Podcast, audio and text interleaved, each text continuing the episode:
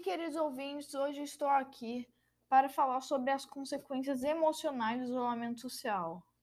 Bom, nesse período de isolamento social, em relação à saúde mental, o que a gente tem principalmente observado são de pequenas tristezas por estar longe da família, dos amigos, que é muito natural para esse momento, até transtornos mentais mais moderados, como por exemplo uma depressão moderada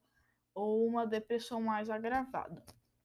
Porém, eu acredito que as pessoas podem contornar isso utilizando os meios eletrônicos, as chamadas de voz, a chamada de vídeo e as mensagens para ter algum contato com familiares e amigos. Acredito também que a atividade física é uma ótima opção sempre para a saúde, principalmente nesse momento. Exercício, exercício como a meditação, exercício de respiração, contato com a natureza também, se for possível,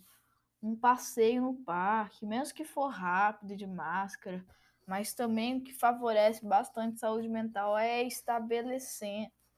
é o estabelecimento de rotina, acordar, tirar o pijama,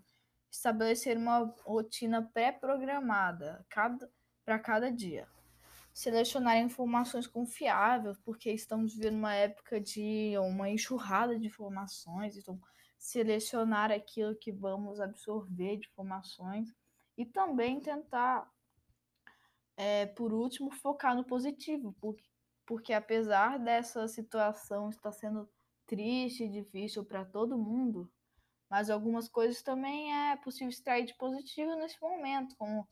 um contato maior com os filhos, uma atenção maior com os filhos. Aí cada um vai extrair eh, sua rotina alguma coisa positiva. Obrigado por ouvir, obrigado a todos os ouvintes por ouvir e voltamos já.